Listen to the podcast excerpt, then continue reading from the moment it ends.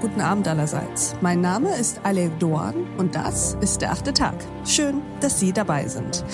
Wir wollen heute über Lehrerinnen und Lehrer sprechen. Es gibt fantastische Lehrer in diesem Land. Ich selbst durfte bei mehr als einem im Unterricht sitzen. Aber ob man als Schülerin oder Schüler einen fantastischen oder unfähigen Lehrer hat, hängt weitestgehend vom Zufall ab. Weshalb das so ist, wer heutzutage wie und weshalb Lehrerin wird, besprechen wir in dieser Folge mit einem Lehrer. Herzlich willkommen im achten Tag, Bob Blume. Hallo, danke für die Einladung. Schön, dass Sie da sind, Herr Blume. Ist das eigentlich Ihr echter Name? Das ist tatsächlich mein richtiger Name, ja. Obwohl man mir häufig sagt, dass ich es auch gleichzeitig als Künstlername nutzen könnte. Es doppelt sich halt ein bisschen. Ja, es klingt in der Tat wie eine Figur aus Benjamin Blümchen oder auch ein Marvel-Held. Ich glaube, das Zweite würde ich eher nehmen. Aber geht beides. Törö dann sind Sie für heute unser Marvel-Held und würden Sie sich uns kurz vorstellen? Ja, mein Name ist Bob Blume. Ich bin seit ungefähr zehn Jahren im Internet aktiv auf einem Blog, ähm, damals dann auch schon auf Twitter, auf Instagram und auf TikTok. Ich bin dieses Jahr tatsächlich auch Blogger des Jahres geworden und ich beschäftige mich ganz viel mit Bildung, Lernen und Unterricht. Und Lehrer sind Sie auch, richtig? Und Lehrer bin ich auch. Habe ich das tatsächlich gerade verschwiegen? Das haben Sie tatsächlich unterschlagen. ja, das ist sehr vielsagend. Äh, letzten Endes ist das tatsächlich mein Brotgeschäft. Also das ist das, was ich ähm, auch in der meisten Zeit mache. Aber weil ich da oftmals an gewissen Hürden hängen bleibe, überlege ich quasi immer laut im Internet, wie man das auch verändern könnte. Sehr schön. Und diesen Überlegungen lauschen viele tatsächlich bei. Sie haben eine recht große Community, viele Lehrerinnen und Lehrer, viele Bildungswissenschaftler und auch Schüler, die Ihnen folgen. Lassen Sie uns mal heute tatsächlich über ja, Lehrer sprechen. Wenn Sie sich mal vielleicht zurückerinnern an Ihre eigene Studienzeit, aber auch jetzt mal gucken, welche neuen Kollegen, junge Kollegen so dazukommen in die Schulen. Wer wird heutzutage eigentlich Lehrer, Herr Blume?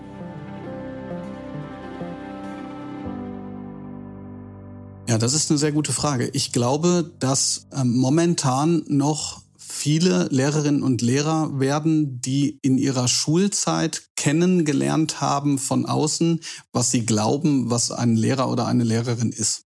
Also das heißt, ähm, es werden Menschen Lehrer, ich glaube schon auch, die von sich immer gedacht haben, na ja, das Fach macht mir grundsätzlich in diesem Schulkontext irgendwie Spaß, ich kann das, aber ich glaube, dass zumindest einige junge Menschen nicht viel weiter darüber nachdenken, was es eigentlich bedeutet, Lehrerin oder Lehrer zu sein. Und ich würde auch weitergehend behaupten, dass weder in der Universität, ja, in der Fachhochschule vielleicht schon ein bisschen mehr, aber noch dann später im Referendariat beziehungsweise im Vorbereitungsdienst der neuen Zeit, in der wir leben, kann man vielleicht so ein bisschen pathetisch sagen, Rechnung getragen wird. Okay. Was ist denn so das häufigste Missverständnis über den Lehrerberuf, den Lehramtsstudierende oder Referendare haben? Also wo gehen Vorstellung und Realität am stärksten auseinander? Naja, ich würde sagen, vielleicht zwei Dinge. Erstens, dass es primär um Unterricht geht. Und zweitens, wenn man noch ein bisschen konservativer ist, dass man das einzige Medium im Raum ist. Okay. Mhm. Also der erste Punkt, dass es primär um Unterricht geht. Unterricht ist wahnsinnig wichtig. Ja. Ähm, und Unterricht selber, äh, das wird mittlerweile ja evidenzbasiert auch erforscht. Es ist sehr gut nachgewiesen, was guter Unterricht ist und, und was er kann. Also ich will das sozusagen nicht durchexerzieren, aber kognitive Aktivierung ist beispielsweise ein zentraler Bestandteil von gutem Unterricht, also von Unterricht, bei dem das Lernen dann auch tatsächlich Früchte trägt. Ja. Und das wiederum, äh, das ist natürlich auf unterschiedliche Weise ähm, herbeizuführen, kann man sagen. Aber das ist eine Tiefenstruktur. Das heißt, die lernt man normalerweise im Referendariat nicht so nebenbei. Im Referendariat ist es oftmals so, dass junge ja, äh, Menschen, die aus dem Studium kommen, was oftmals überhaupt gar nichts mit Schule zu tun hat, äh, eher so methodisch fit gemacht werden sollen und äh, dann eine Art von Unterricht beigebracht bekommen, die sich zwar gut überprüfen lässt, wo man dann die für viele Referendare traumatischen Lehrproben ähm, um die Ohren bekommt. Ja, die sind deshalb so traumatisch, weil man eben unterrichtet und gleichzeitig wird man beobachtet. Also man ist in so einer ja. Doppelrolle. Aber was es jetzt eigentlich bedeutet, in einer Zeit zu unterrichten, in der ich sage jetzt mal, das Lernen ganz anders funktioniert teilweise schon. Also in einer Zeit, in der äh, das Netz eine riesige Rolle spielt, YouTube-Videos, die gemeinsame Vernetzung, überhaupt Kooperation, Kollaboration, kritisches Denken und Kreativität, also die sogenannten 4K. Das sind alles Dinge, die zu wenig aus meiner Sicht eine Rolle spielen. Und im Prinzip bräuchten wir eigentlich Lehrerinnen und Lehrer, die eher so eine, eine Mentalität haben, eine Haltung, in der sie diese Neuigkeiten ähm, versuchen, auch experimentierfreudig in den Unterricht einzubringen. Und ich glaube, dass ähm, wir, wir erleben schon einige Brüche, aber momentan ist es halt noch so, dass man eher dann Lehrer wird, wenn man ja, so der Meinung ist vielleicht, dass man ähm, nicht so viel verändern möchte und dass alles schon ganz okay ist. Und ähm, das funktioniert aus meiner Sicht nicht ganz so gut, weil die Schule einfach noch nicht wirklich im 21. Jahrhundert angekommen ist. Das heißt, wenn man heute Lehrer oder Lehrerin wird, sollte man am besten den Drive haben, die Dinge zu verändern, beziehungsweise in das Heute zu transformieren. Absolut. Also in dem Buch, was ich geschrieben habe, da gehe ich ähm, unter anderem darauf ein, dass ich der Auffassung bin, dass man als, als guter Lehrer mittlerweile Interesse haben muss an Bildung. Also es hört sich erstmal so ein bisschen abstrakt an. Vor allem hört sich das banal an, weil man eigentlich davon ausgeht, dass Lehrer aufgrund ihrer Berufsauswahl schon Interesse an Bildung haben. Ja, das glaube ich nicht. Also okay. im Gegenteil. Ich glaube, man kommt sehr gut damit klar, wenn man ähm, erstmal überhaupt kein Interesse an sozusagen Bildung und Lernen hat, sondern wenn man halt sich fachspezifisch ausbilden lassen will.